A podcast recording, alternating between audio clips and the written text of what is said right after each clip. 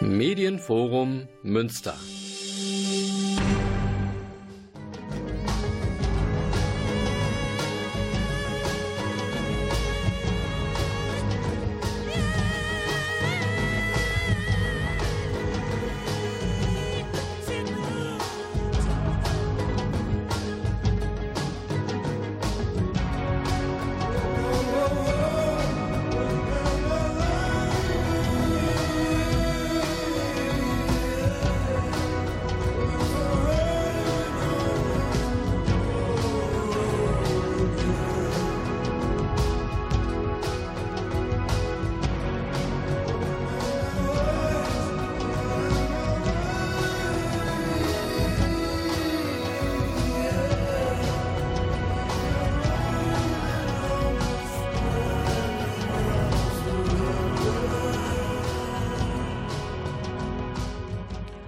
Schönen guten Abend Münster. Hier ist Radio Fluchtpunkt, das Magazin der GUA Flüchtlingshilfe zu ganz vielen Themen und außerdem in einer für Münster sehr, sehr schwierigen Zeit.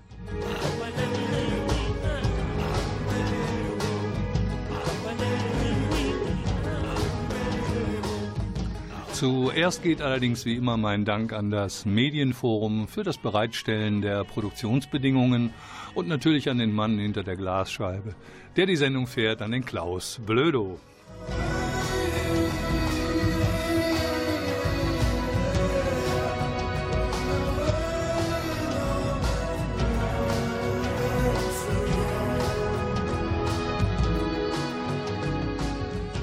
Ja, liebe Zuhörende, äh, Sie dürfen sich auch freuen. Ich werde diesmal nicht alleine die ganze Sendung bestreiten, sondern ihr und Sie dürfen sich freuen auf zwei Studiogäste, die ich Ihnen gleich vorstellen werde.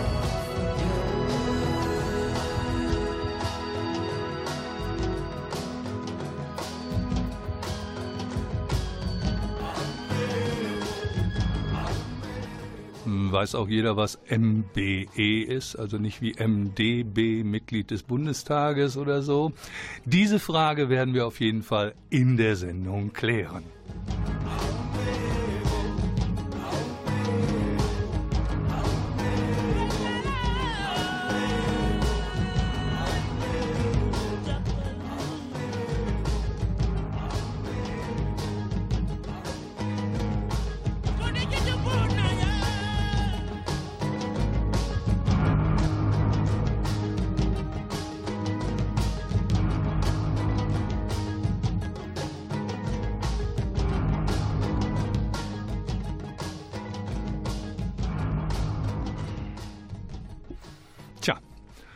Radio Fluchtpunkt, ich hatte versprochen, zwei Studiogäste und zwar Hevron und Tatjana, meine beiden Kolleginnen aus der MBE. Schönen guten Abend, ihr zwei.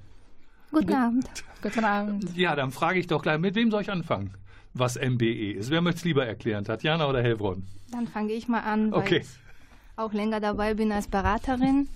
Was ist MBE? MBE steht für Migrationsberatung für erwachsene Zuwanderer.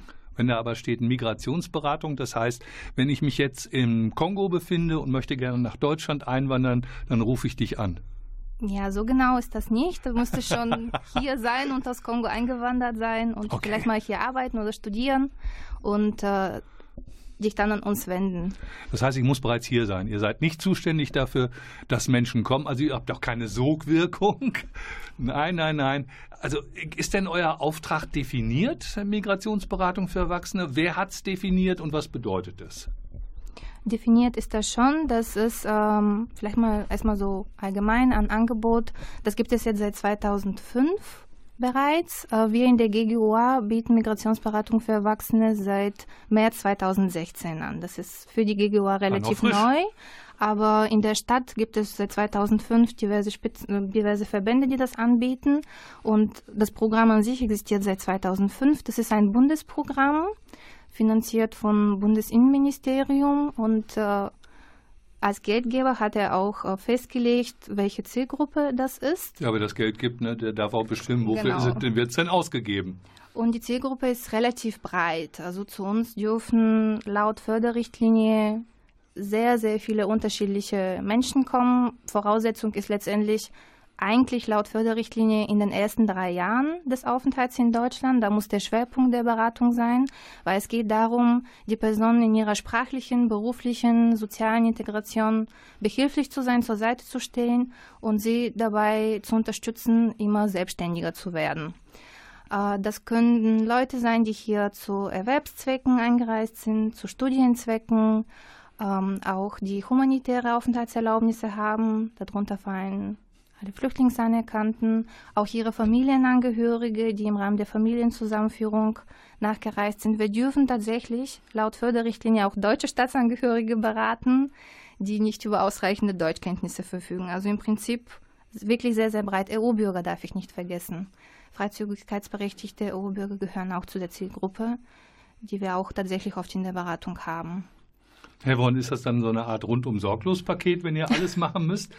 äh, ja, also es ist schon so, dass ja, weil da sind ja sehr viele ähm, Zielgruppen. Es ist ja so, dass ja auch die Menschen mit unterschiedlichen äh, Problemen zu uns kommen.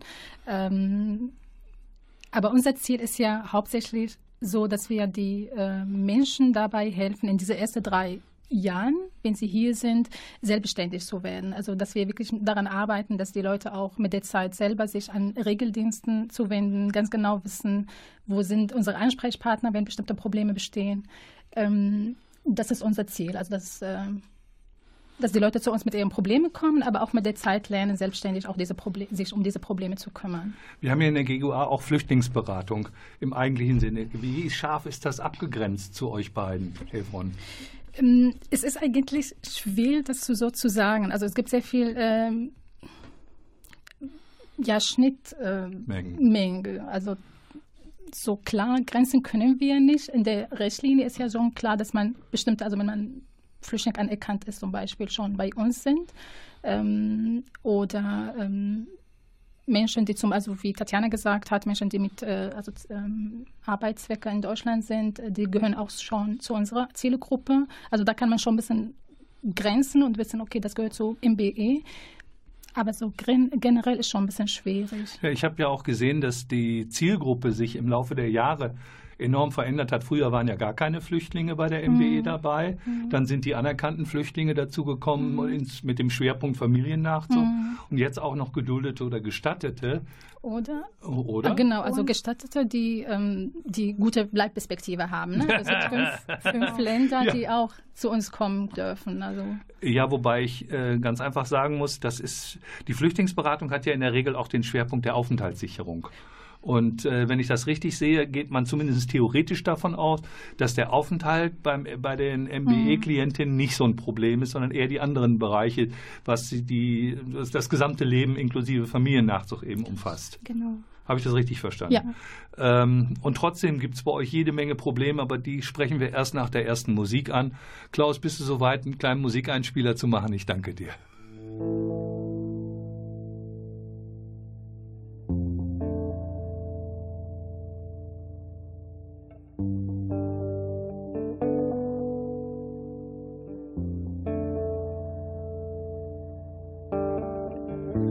breaking up is harder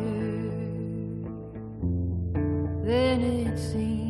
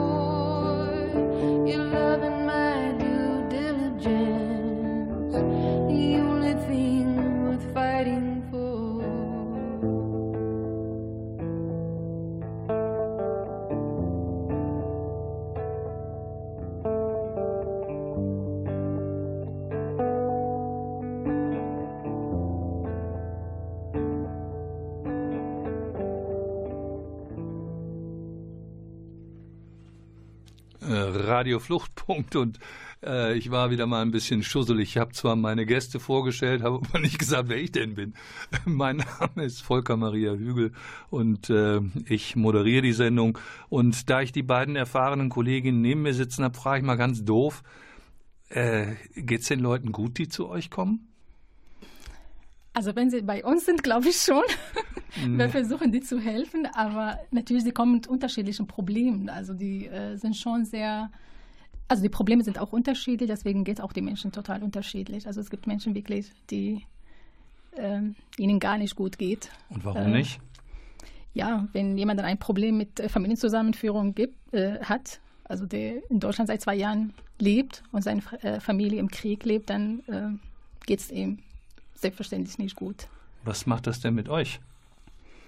Zugucken und hoffen, dass es an einem vorübergeht? Ich meine, ihr seid Profis. Ja. Ihr habt das im Studium gelernt, Nähe, Distanz, zu wissen, Mitgefühl ja, Mitleid bringt gar nichts. Aber was macht das mit euch, wenn ihr seht, ihr könnt an bestimmten Stellen die staatlichen Strukturen nicht durchbrechen? Beispielsweise, wenn man äh, im Asylverfahren nur den subsidiären Schutz erhält, ist ja der Familiennachzug ausgesetzt und die derzeitigen Verhandlungen von Jamaika deuten ja auch darauf hin, dass es sogar die Chance gibt, dass das noch verlängert wird. Diese meines Erachtens rechtswidrige, verfassungswidrige und europarechtswidrige Praxis.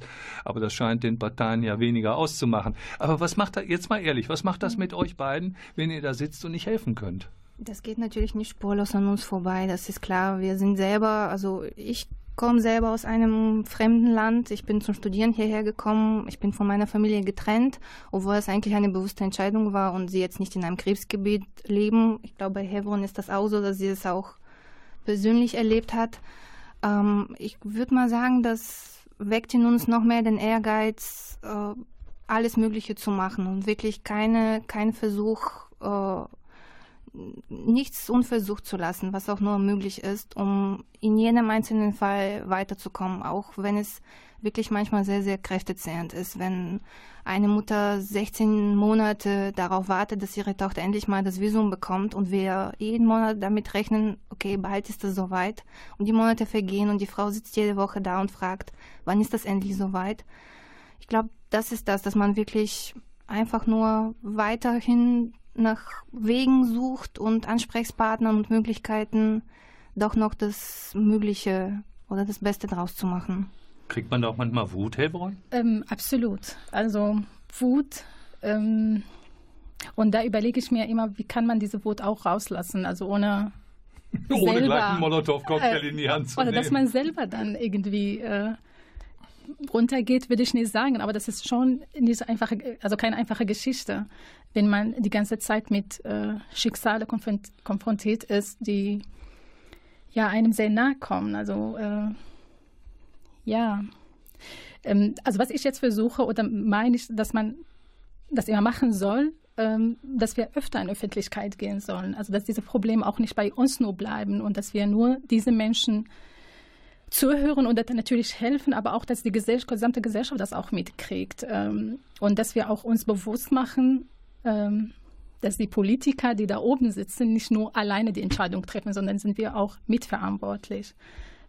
Glaube ich, das also muss man darauf einsetzen, wirklich öfter in die Öffentlichkeit gehen, auch mit einzelnen Geschichten und äh, ja. Ich glaube das auch. Ich glaube auch, dass äh, das, das Erleben von im weitesten Sinne auch einer gewissen Hilflosigkeit, Menschen in ihrem Elend auch nicht wirklich helfen zu können oder unterstützen zu können, weil das Problem, das ursächliche Problem ist nicht zu lösen. Wenn Familiennachzug nicht funktioniert, funktioniert er nicht. Mhm. Ähm, bei mir war das so, es hat mir immer die Kraft gegeben, auch politisch dagegen halten zu können, weil wir sind ja mit dem, was wir für Flüchtlinge einfordern oder für diese Gesellschaft gerne hätten, wir sind ja nicht in der Mehrheit. Das muss man ja nicht mhm. meinen, sondern wir befinden uns ja in einer qualifizierten, aber wir befinden uns in einer Minderheit. Und ähm, und deswegen nochmal meine Frage. Äh, mir geht es jetzt nicht um parteipolitisches Engagement, aber äh, es folgen doch Forderungen daraus, die, äh, die man klar benennen kann. Habt ihr da so eine Vorstellung von, wie müsste es denn aussehen, damit es vernünftig funktioniert? Habt ihr da eine Vorstellung von oder ist das eine Sache, wo ihr sagt, da sollen sich andere den Kopf drüber zerbrechen, beispielsweise Pro Asyl, Flüchtlingsräte oder Wohlfahrtsverbände? Oder habt ihr da selber aus der Arbeit auch, wo könnte man es besser machen, Vorstellungen? Also das, was Hefon schon sagte, Öffentlichkeitsarbeit. Wir haben auch als MBE und als GGUA vor nicht so langer Zeit eine Podiumsdiskussion zum Thema äh, Familienzusammenführung und auch Ausschluss bei subsidiär Geschützten, wo du unter anderem zusammen mit, äh, mit Vertretern von allen Parteien, bis auf die AfD, ähm, eben darüber diskutiert habt. Und da haben wir auch einige Klienten von uns eingeladen, die eben ihre persönliche Geschichte erzählt haben, weil uns geht es auch darum, es werden die ganze Zeit irgendwelche Zahlen bei diesen Diskussionen hochgestellt und das sind auch unter anderem Zahlen, die überhaupt nichts mit der Realität zu tun haben, insbesondere wenn es um Familienzusammenführung geht. Und es ist uns sehr, sehr wichtig zu zeigen, es sind nicht nur diese Zahlen, es sind eigentlich Menschen, die dahinter stehen.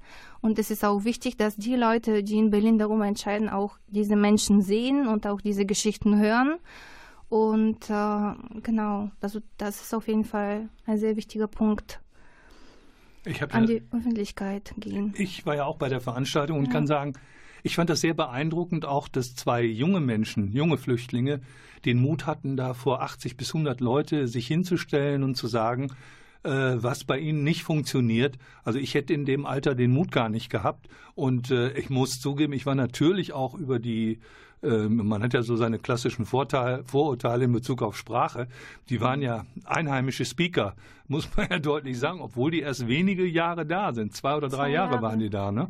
Und ähm, dann frage ich mich natürlich auch, wo kommt diese Stimmung her? Ähm, das könnt ihr nicht, wahrscheinlich nicht beantworten, obwohl ihr auch eine Idee habt, wo das herkommt. Aber letztlich gesehen, ich vermute ja, das ist folgendermaßen abgelaufen. Herr de Maizière geht hin und sagt, da sind eine Million Leute gekommen. Und wenn die alle anerkannt sind, dann holen die alle drei Leute nach. Dann sind es insgesamt vier Millionen. Das schaffen wir nicht. Das schaffen wir nicht. Du hast ja schon angedeutet, dass äh, die Zahlen völlig andere sind. Was mich dabei irritiert und wo ich auch denke, das finde ich ganz merkwürdig und da wollte ich auch fragen, ob euch das so in der Praxis häufiger begegnet. Da haben Menschen in sowas wie Verfassung, Grundgesetz, Artikel 6 Schutz von Ehe und Familie, Artikel 8 der Europäischen Menschenrechtskonvention, Schutz des Familien- und Privatlebens, da haben sie Ansprüche und Rechte und mit so einem Federstrich wird dann auf der Ebene der Bundesregierung oder auch von Landesregierungen zum Teil gesagt, nee, das machen wir jetzt nicht. Gibt es noch andere Bereiche außer Familiennachzug, wo ihr seht, da werden Rechte, die jemand zwar hat, aber dann irgendwie doch beschnitten? Absolut, also zum Beispiel bei äh, EU-Bürger, mhm. äh, sozialrechtlich gesehen, also da sind sie ähm, wirklich in absoluten prekären Situationen. Ähm, was für Einheimischen gilt, gilt dann für die EU-Bürger leider nicht. Vor allem jetzt seit 2016, also nachdem. Das heißt, da werden äh, Leistungen vorenthalten. Genau. Ja, also, dagegen halten, also wie, wie hieß der noch, Herr Bosbach, der immer sagte, kein, keine Zuwanderung in die Sozialsysteme. Ich meine, der Fehler liegt natürlich in der EU weil wir haben keine Sozialunion in der EU, sondern wir haben ein riesiges Finanz- und Wirtschaftsgefälle und das soll auch möglichst so bleiben, damit wir Deutschen möglichst gut davon oder die Franzosen möglichst gut davon profitieren. Aber äh, dennoch ist es ja so, dass wir in 2012 noch ein Bundesverfassungsgerichtsurteil hatte, was sagte also, die Menschenwürde ist migrationspolitisch nicht zu relativieren. Äh, gilt das nicht mehr oder? Das wird im Moment leider einfach nicht mehr berücksichtigt. Das ist, ähm, also EU-Bürger waren schon immer, auch vor dieser Gesetzesänderung äh, vom letzten, Ende letzten Jahres, in keiner so guten Situation, aber zum Glück hatte sich zu dem Zeitpunkt schon so eine Rechtsprechung entwickelt, die dann äh, nach sechs Monaten Leistungen schon zugesprochen hat und die wurden auch ausgezahlt. Äh, und offensichtlich war das der Bundesregierung zu positiv, die, die Oder zu teuer? oder zu teuer. Deswegen führte das dazu, dass jetzt ähm, seitdem, also diese Gesetzesänderung von Ende letzten Jahres, ähm, die Menschen bis zu fünf Jahren überhaupt keinen Anspruch auf Leistungen haben. Das ist jetzt gesetzlich geregelt und das steht natürlich im Widerspruch zu, dem, zu der Entscheidung vom Bundesverfassungsgericht. Wir können überhaupt nicht von einem existenzwürdigen Mi- Minimum sprechen. Äh, davon sind eben die Leute betroffen, die nicht arbeiten können, weil EU-Bürger, die arbeiten, die als Arbeitnehmer hier einen Status haben, sie haben nämlich Anspruch auf Au- aufstockende Leistungen vom Jobcenter zum Beispiel. Aber was machen wir mit schwangeren Frauen, mit kranken Menschen, mit behinderten Menschen, Familien mit kleinen Kindern, die eben gerade angekommen sind und noch keine Arbeit gefunden haben? Die sind nicht, also die haben entweder weder einen Anspruch beim Sozialamt auf Leistungen noch einen Anspruch auf Unterbringung. Das heißt, sie müssen irgendwo schlafen und die Stadt kümmert sich nicht darum, wo und äh, mit welchem, ja, wie sie überhaupt das Allernötigste besorgen. Das ist leider auch ein absolutes Abdriften zwischen äh, Rechte und ihre Durchsetzung in der aktuellen Ich sehe Situation. schon, also MBE ist nicht ein reines Zuckerschlecken, sondern es ist auch eine Verwaltung von offensichtlichen Missständen, äh, denen die Politik im Moment dadurch begegnet, indem man versucht, Zuwanderung zu reduzieren und nur diejenigen zuzulassen, die der Arbeitsmarkt dringend benötigt. Ich glaube, wir brauchen mal wieder eine Musik.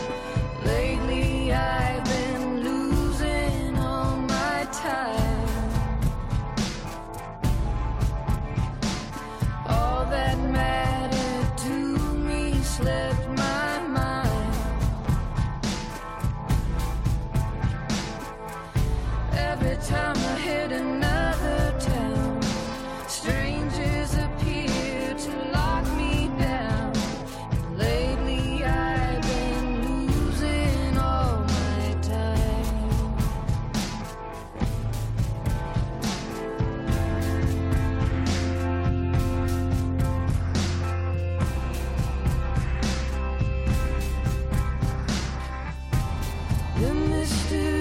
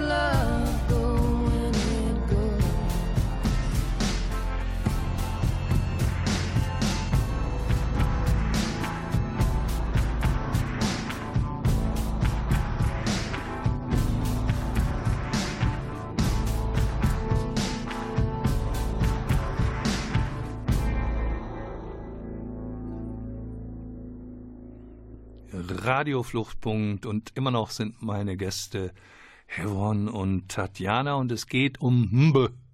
Mbe. MBE, Migrationsberatung für Erwachsene.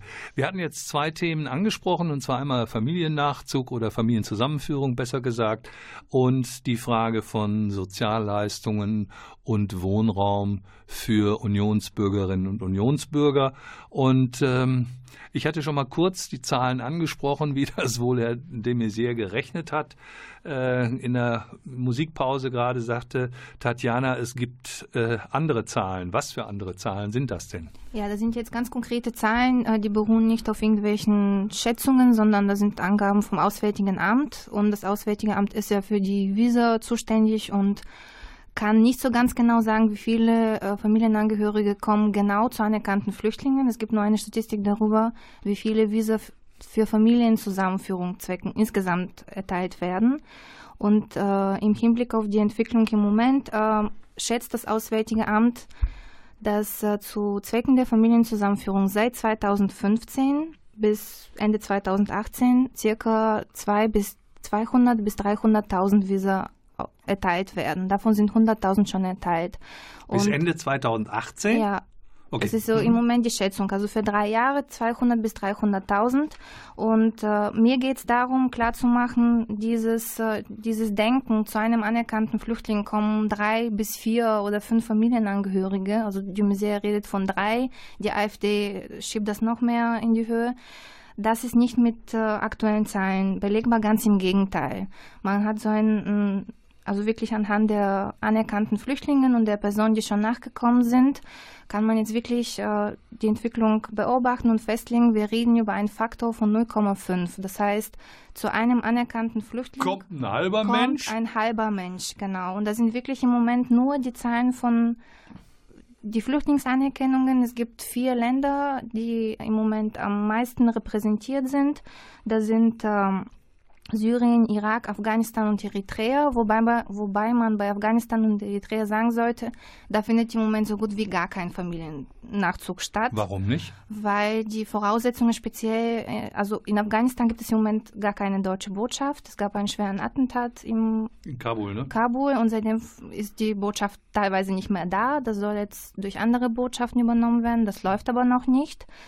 Mm, und äh, da gibt es aber auch Zahlen, was die Vergangenheit betrifft. Und da reden wir von einem Faktor von 0,1. Das heißt, wir haben 30.000 Flüchtlingsanerkennungen und 3.000 Familienangehörige, die in dem Zeitraum 2015 bis Mitte 2017 nachgekommen sind. Mhm. 0,1. Eritrea ist, was die Zahlen betrifft, noch heftiger, finde ich. Auch bei ungefähr 30.000 Flüchtlingsanerkennungen sind das 300 Menschen, die nachgekommen sind. Das ist ganz schwierig bei Eritrea, weil da ähm, Unterlagen angefordert werden, die überhaupt nicht vorliegen. Oft sind das äh, Dokumente, die äh, die Heirat nachweisen sollen oder das familiäre Verhältnis zwischen Vater und Kind. Mm, da sind Papiere, die, ähm, also es gibt zwar äh, religiöse Unterlagen, die werden aber nicht anerkannt und die Botschaften fordern von den anerkannten Flüchtlingen, dass sie sich an ihre eritreische Botschaft oder an den eritreischen Staat wenden um Unterlagen zu besorgen. Das wollen sie nicht machen, dazu raten wir auch niemandem, weil damit die Flüchtlingsanerkennung auch gefährdet werden kann. Aber also Eritrea, das ist fast unmöglich. Also das dauert sehr, sehr lange und wie gesagt 300 zu 30.000 anerkannten Flüchtlingen. Also ich vermute also, mal, dass wenn man Familiennachzug so wie es gesetzlich geregelt ist, äh, zumindest in den europäischen Richtlinien, dass dann die Zahlen etwas höher ausfallen würden. Und wenn die Praxis in den deutschen Auslandsvertretungen etwas anders wäre, ebenso. Ähm, ich muss nochmal Hevron mit einbeziehen. Du sprichst ja auch, ich glaube ich, auch Arabisch. Mhm. Ne? Das heißt, du kriegst sozusagen ungefiltert bei syrischen Flüchtlingen diese Ohnmacht auch in einer dir vertrauten Sprache rübergebracht. Das ist ja noch was anderes, als wenn man sich einer Kontaktsprache bedient mhm. oder es über eine Dolmetscherin geht. Ähm, du kannst das vermutlich auch äh, sehr gut nachvollziehen, äh, was dann in den Menschen vor sich geht. Wie schützt du dich da? Ja, also es ist jetzt bei mir, äh, also es kommt noch dazu, dass ich selber aus Syrien komme. Ähm, ich bin noch vor dem Krieg nach, äh, nach Deutschland gereist, aber trotzdem, das macht sehr viel mit mir aus, muss ich hm. ehrlich sagen. Und vor allem meine Familie lebt immer noch da.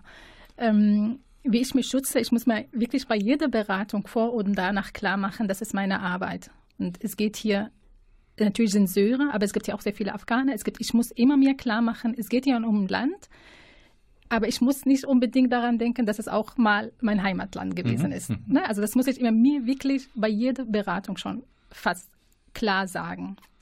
Ist trotzdem schwierig, wenn die Leute direkt aus der Ecke kommen, wo man selber kommt und Sachen dann erzählen, die man ja selber weiß. Ähm, ja, also es ist schwierig, das kann ich nur so sagen. Aber ich versuche trotzdem so Wege zu finden, wo ich mich so ein bisschen abgrenze und äh, klarstelle, okay, es geht hier um eine Arbeit, die ich mache und ich bin da auch, diese Menschen zu, zu unterstützen. Und wenn ich mich sehr reinziehen lasse, dann wird es ja natürlich schwierig auch mit der Arbeit. Sie fassen natürlich auch ganz schnell Vertrauen zu dir, weil sie in ihrer Heimatsprache äh, sich mit dir unterhalten können. Das Mhm. gibt ja sofort so eine vorsichtige emotionale Nähe auch. Ne? Absolut, absolut. Und es ist ja auch, ich merke auch, es ist unterschiedlich, wenn jetzt ein äh, Ratsuchender, der aus Syrien kommt, also es ist selber von denen aus so, dass sie ganz andere Erwartungen an mir haben. Ne? Und das, das kommt ja öfter durch die Gespräche raus, dass sie sagen, du kommst doch aus dem Land, du weißt ja genau, Du hast es hier geht. geschafft, ne? du kannst uns weiterhelfen. Genau, das kannst du so. Und das muss man dann wieder klar die Menschen machen. Ich helfe, aber ich kann leider, leider keine Entscheidungen treffen. Ich Und auch bin keine nur Wunder dazu bereit. bewirken. Leider nicht. Das hätte ich gerne, aber Äh, gibt dir das eine größere Distanz, äh, Tatjana? Also- Oder habt ihr euch das so aufgeteilt, dass sie die Syrerinnen und Syrer Nein, nein, überhaupt nicht. Wir haben auch wirklich am Anfang gesagt, ähm, Hebron sollte auf jeden Fall auch zum größten Teil andere äh, Klienten übernehmen aus anderen Ländern. Nicht, dass sie dann ähm, für alle Syrer zuständig ist. Ähm, ja, also ich, ich habe ja sehr viele Bulgaren so rum. Also von den EU-Bürgern sind sehr viele auch bei uns in der Beratung, die aus Bulgarien kommen und die dann eigentlich auch mit der gleichen Erwartungshaltung an mich herankommen, so nach dem Motto, du, du weißt, wo wir herkommen, du kennst die Situation und da ist man wirklich schnell per Du und schnell, ähm, wir erwarten jetzt von dir, dass du alles tust, damit wir aus dieser prekären Situation rauskommen. Ach, das mit dem Du, ich weiß gar nicht, ist das in allen Sprachen so ein Unterschied wie in Deutsch, im Deutschen, das Du und Sie? Das Englische kennt da ja eigentlich keinen Ja, Unterschied, stimmt. ne? Also bei uns auch nicht. Also Arabisch und Kurdisch gibt es das nicht. Es ist direkt bei du. ja, also bei, bei, im Bulgarischen gibt es das schon, aber das ist, äh, ja, jetzt in Beratungsgesprächen überhaupt kein Thema. Also da duzt Okay. man sich. Ja, mir fiel das nur gerade Ja. auf, weil ähm, wir duzen uns ja jetzt auch, wir sind ja schließlich Kolleginnen, Mhm. aber ähm, wie gesagt, in anderen Sprachen ist das manchmal ein bisschen anders. Ihr sagt also, im Bulgarischen gibt es das auch, diese Trennung zwischen du und sie. Im Arabischen, wie schafft man denn da sowas wie Respekt oder Distanz? Durch die Wortwahl dann oder durch die Art und Weise, sich zu verhalten? Beides. Also gibt es ja auch Wortwahl, ähm, aber es ist auch Verhaltensweise. Also das, ja, da ist es auch ja so ein bisschen schwierig. Also bei uns in Syrien sind die Menschen so ein bisschen, also distanzlos klingt so, klingt so ein bisschen äh, nicht so schön, aber es ist wirklich so. Also vor allem, wenn die wissen, du kommst aus Syrien, dann denken sie, ich Du bist darf einer jetzt von alle, uns. du bist also einer von uns, ist wirklich so. Ähm, das ist schon schwierig, aber das, also sage ich manchmal auch ganz klar, klar, ich bin aus Syrien, aber es geht hier um was anderes. Also das muss ich auch ich habe hier manchmal eine sagen. Funktion, ich habe hier eine Arbeit Genau. und die soll dieses und jenes erreichen. Genau, also das manchmal muss ich das auch so klar sagen, dass die Leute das verstehen. So, jetzt spiele ich mal den gemeinen Münsteraner. Ähm, akzeptieren denn arabische Männer überhaupt Frauen in der Beratung? Also ich würde sagen, sie müssen es akzeptieren. die haben gar keine andere Wahl. Also äh, Das heißt, die normative Kraft des Faktischen schafft hier Genau. Gleichberechtigung. absolut. Also ich kann mich noch gut daran erinnern, 1980 war das, äh, da wart ihr noch nicht auf diesem Planeten, aber äh, auf jeden Fall 1980 war, war ich eine Woche nicht im Büro gewesen und als ich zurückkam, sagte mir meine Kollegin, du weißt was mir passiert ist? Da kommt jemand rein, guckt, sieht mich, sagt keiner da und geht wieder. also solche Erfahrungen habt ihr nicht gemacht. Ähm, Ihr macht ja nun Beratung. Beratung hat ja ganz viel mit juristischen Kenntnissen zu tun. Äh, wie schwierig ist aus Sicht, ihr sagt ja beide von euch, ihr habt sogenannten Migrationshintergrund, Background, Vorgeschichte oder wie man es immer nennen will. Wie schwierig ist für euch, Rechtslage zu durchblicken? Also, wie gesagt, ich musste es auch erst schwerst lernen. Ich bin von Haus aus Sozialpädagoge und ich habe vorher nie in Gesetzestext reingeguckt und ich bin fast umgefallen, wie schwierig das ist. Und jetzt ihr mit eurem sprachlichen Background, Verzeihung, äh, wie habt ihr das gemacht? Ich fange mal mit dir an. Also es ist immer noch schwer. es ist so, aber ich, äh, ich bin froh, bei GGOA zu sein. Also das muss ich ehrlich so sagen. es ist so. Also ich habe super Klar, gute Kollegen. Also du, da, du bist ja eine von denen, Volker. Also das, äh, ich weiß, also wenn ich Fragen habe, dann kann ich immer fragen. Das, das ist äh, ähm, also ja das Größte, was ich glaube ich jetzt bei der Arbeit habe. Es ist schon schwierig. Manchmal, wenn ich Texte lesen, lese, verstehe ich tatsächlich auch die manchmal nicht. Ähm, ja, aber ich habe auch Aber ich auch nicht. Ich auch nicht. Also das ist ja manchmal. Das ist beruhigend. Ja, ich habe wirklich über ein Jahr gebraucht, um den Satz zu verstehen, Paragraph so und so bleibt unberührt. Bleibt unberührt? Ich wollte den gar nicht anfassen. Was ist denn da los? Da hast du es natürlich ein bisschen einfacher. Genau. Du hast ja sowas mit Jura gemacht, oder? Ich habe mal sowas mit Jura, ich habe ja Jura studiert und das war am Anfang meiner Zeit in Münster natürlich sehr schwer, aber ich konnte schon Deutsch, aber ich, konnte, ich hatte damals keine Berührungspunkte zum Juristendeutsch gehabt. Und nach der ersten Vorlesung habe ich eigentlich gedacht, ich werde was anderes studieren. du hast aber hier in Deutschland studiert. Ich habe hier in Deutschland studiert, genau. Deswegen ist inzwischen so juristische Texte lesen oder äh, Rechtslage, das, das, damit habe ich keine großen Probleme. Also es ist nicht immer leicht, es bleibt trotzdem manchmal wirklich, man muss fünf Gesetze lesen und sie an, an, aneinander rein, um das zu verstehen, was eigentlich der Gesetzgeber damit meinte. Man kann es viel einfacher machen, aber ähm, ich, ich kann das schon durchblicken, glaube ich. Frei nach dem Motto, warum einfach, wenn es auch kompliziert geht, äh, zumal ja auch die Gesetze immer schlampiger formuliert werden. Ich glaube, wir machen jetzt noch mal kurz eine kleine Musik. Der Klaus guckt schon wieder wie ein Notenblatt. Deswegen einmal.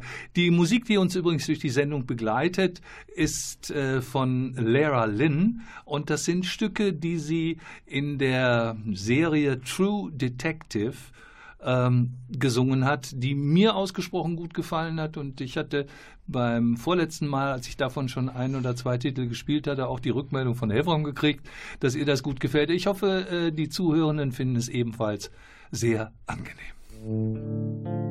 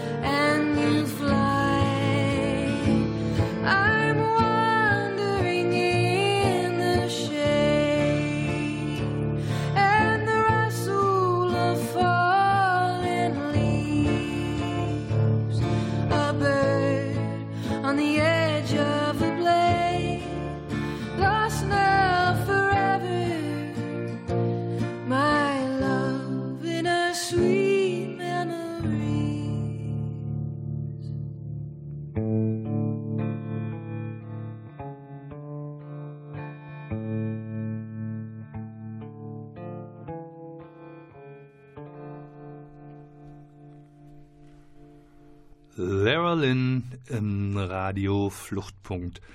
Wir haben jetzt ausgiebig über eure Gefühle dabei gesprochen. Ich finde das sehr mutig, dass ihr das so auch vor dem Mikrofon sagen konntet. Wir haben zwei Themenbereiche angesprochen, und zwar Sozialleistung Familiennachzug. Herr gibt es noch weitere äh, Punkte oder Themenbereiche bei der MBE, die eine große Rolle in eurer Arbeit spielen?